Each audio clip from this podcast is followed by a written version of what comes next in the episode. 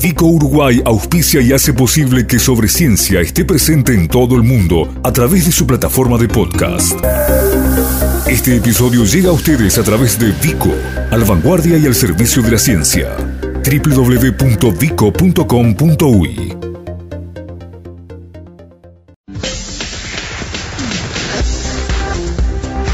Sobre Ciencia. Aportes periodísticos para la construcción de cultura científica.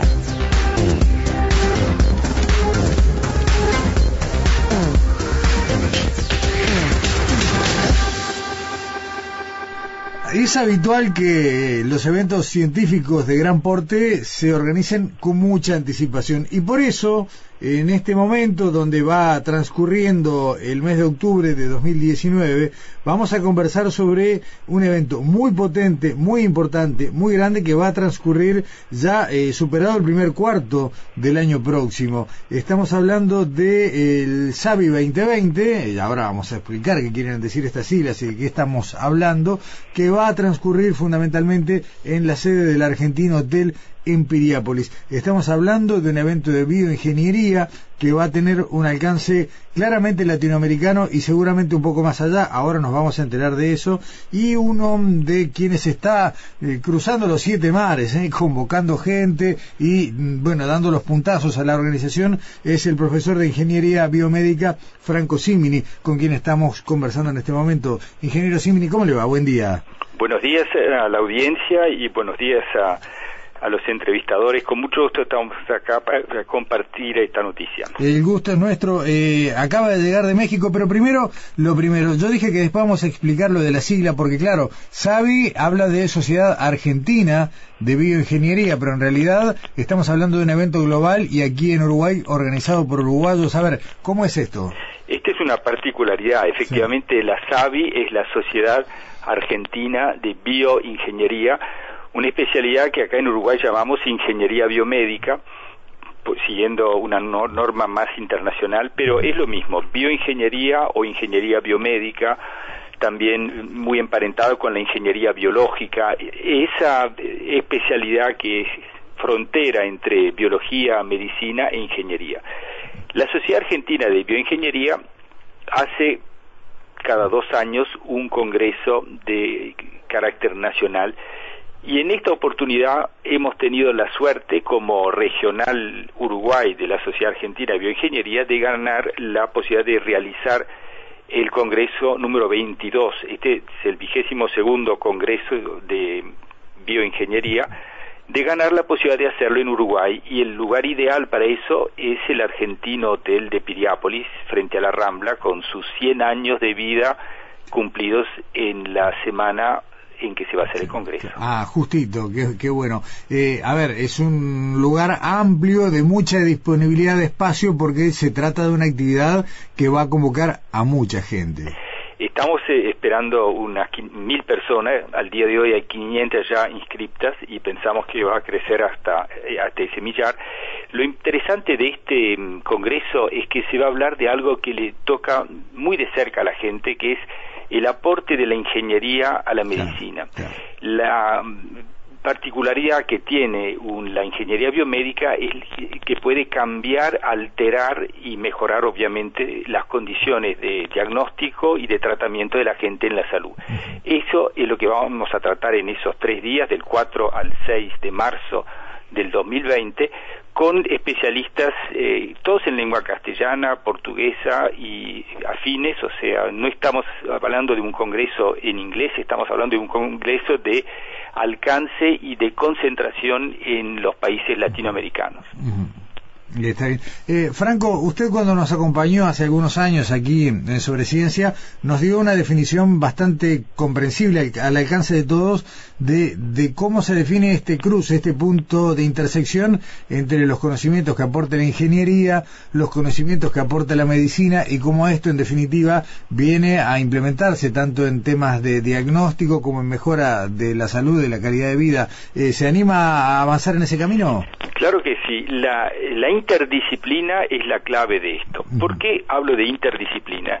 Cuando los problemas que se pone eh, la humanidad son complejos, la, el enfoque mono o el enfoque eh, especialista únicamente no es capaz de resolver los problemas complejos. Hay que recurrir a lo que se llama la interdisciplina. La interdisciplina consiste en que gente de distinto, distinta formación se pone de acuerdo en un lenguaje común y avanza en la resolución y la propuesta de nuevas soluciones para esos problemas complejos. En el caso de la medicina, necesita instrumentos para ver lo infinitamente pequeño, para diagnosticar lo que no se ve, para eh, recordar cosas muy complejas como son las eh, listas de, enfermedades o las interacciones medicamentosas. Hay muchas cosas que la medicina con la mente del médico no puede realizar. Hay que pensar en un tomógrafo, en un resonador, todo lo que es instrumentación, todo lo que es eh, diagnósticos complejos, la parte de prótesis, de biomecánica, la parte de, de, de seguimiento de los pacientes, en los cuales se van a mostrar en este Congreso grandes novedades que nos van a tocar de cerca en los próximos lustros.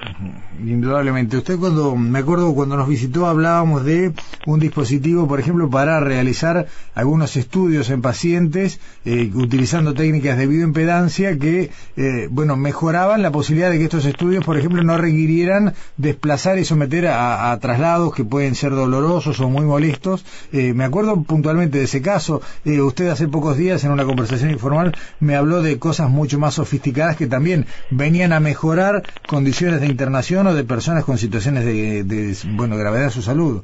Realmente eh, celebro la memoria que tiene, porque ni, yo me había acordado de eso, y efectivamente la impedancia eléctrica, también llamada bioimpedancia, es una técnica muy eh, absolutamente incruenta y muy barata que consiste en inyectar corrientes eléctricas en el cuerpo humano a una tal frecuencia que el cuerpo humano no las percibe para nada. Estamos hablando de 30 kilohertz, 50 kilohertz.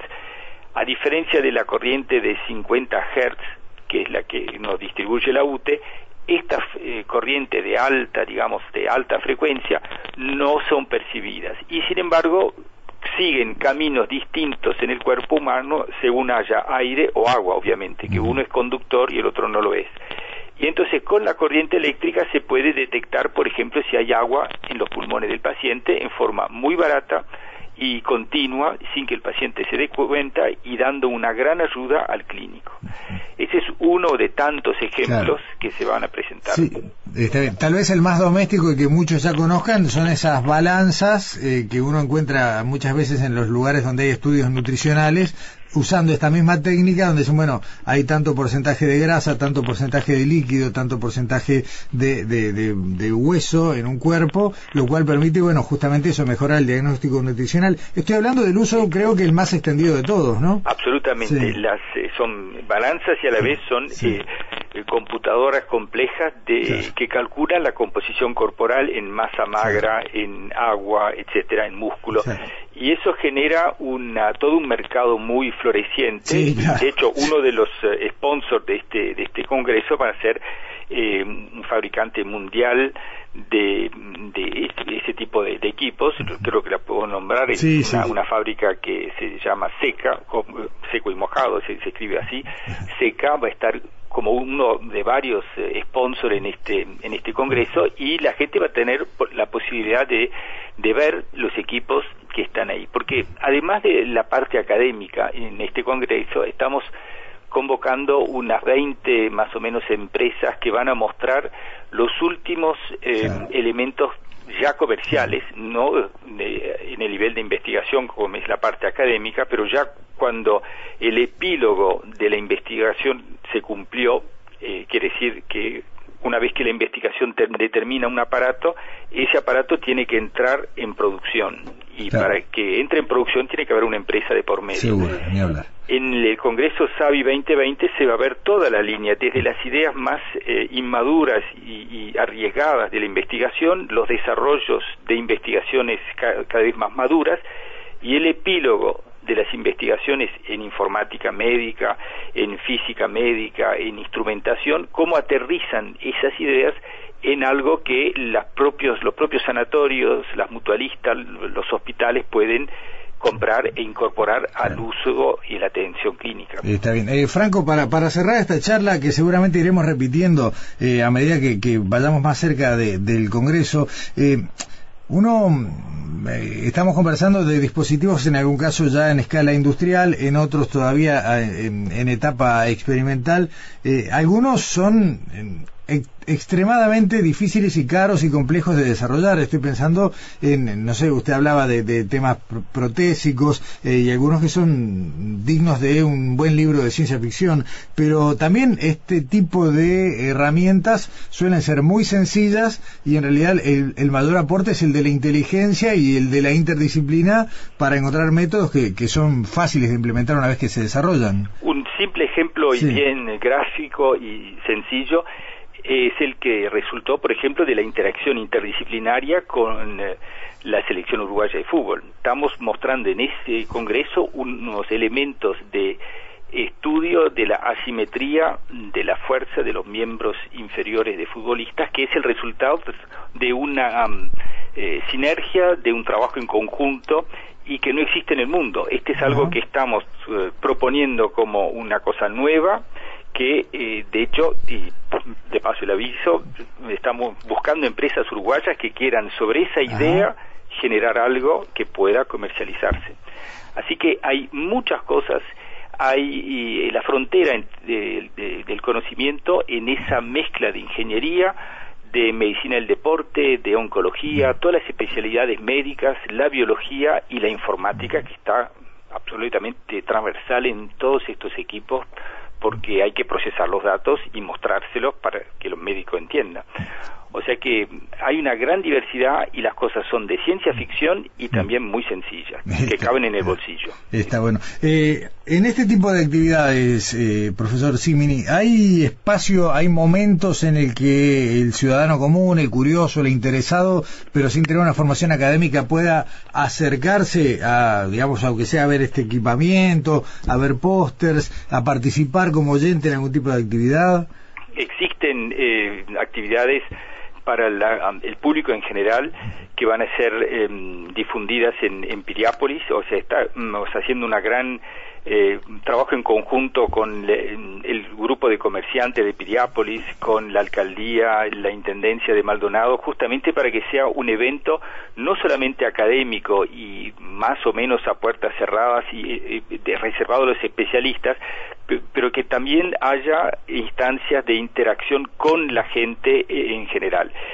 Pero como dato mm, absolutamente anecdótico, los estudiantes de secundaria de los últimos años se están inscribiendo también como para tener una idea y decidir sus carreras, los de quinto, sexto de bachillerato, que se están inscribiendo para tener un panorama de lo que les espera en los estudios universitarios. O sea que esa puerta está abierta y muy, muy abierta y fácil de, de, llevar a la práctica. Está bueno. Eh, ingeniero Franco Simini, la dejamos por hoy y continuamos un poco más adelante con tal vez algunos ya nombres confirmados y algunos adelantos más sobre este SAVI 2020 de marzo del año que viene. Con mucho gusto y muchísimas gracias. Hasta pronto. Gracias a Hasta luego.